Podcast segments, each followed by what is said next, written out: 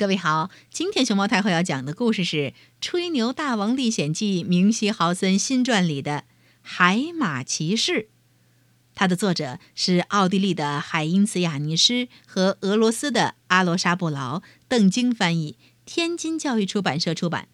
关注微信公众号和荔枝电台“熊猫太后摆故事”，都可以收听到熊猫太后讲的故事。我要感谢我的父亲和他那把神奇的弹弓。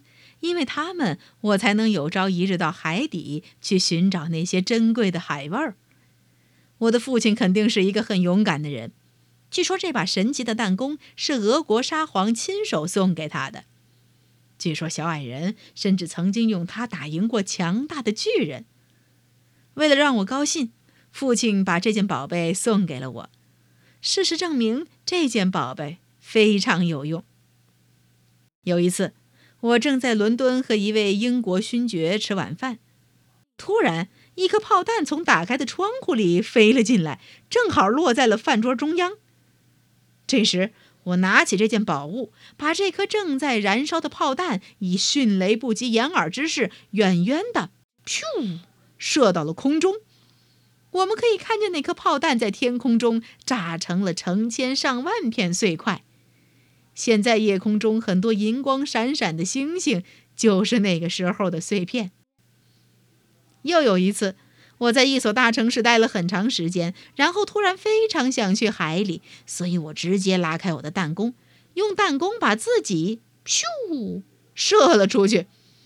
接着，我就降落在一片柔软的沙滩上，正好坐在了一个没有套在马背上的马鞍里。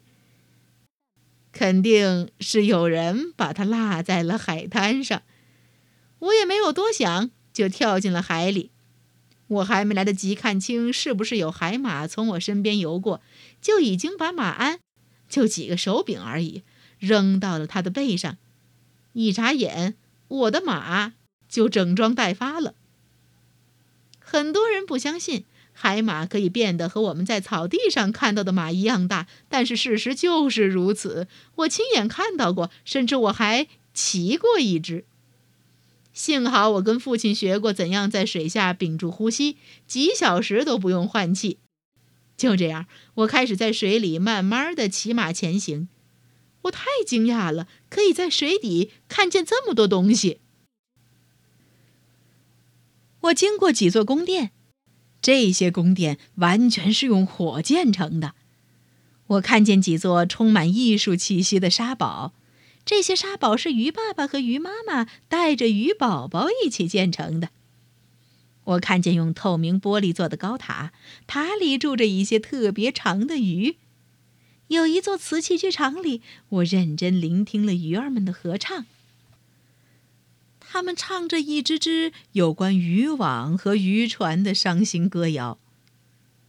那只勇敢的海马带着我完好无损地穿过了所有的悬崖峭壁。最后，我还看见一位美丽的少女，她坐在水底的一把椅子上，看起来好像睡着了。我小心翼翼地叫醒她，提议让她和我一起骑海马。她欣然接受了我的邀请。他告诉我他是如何在水下散步时睡着的。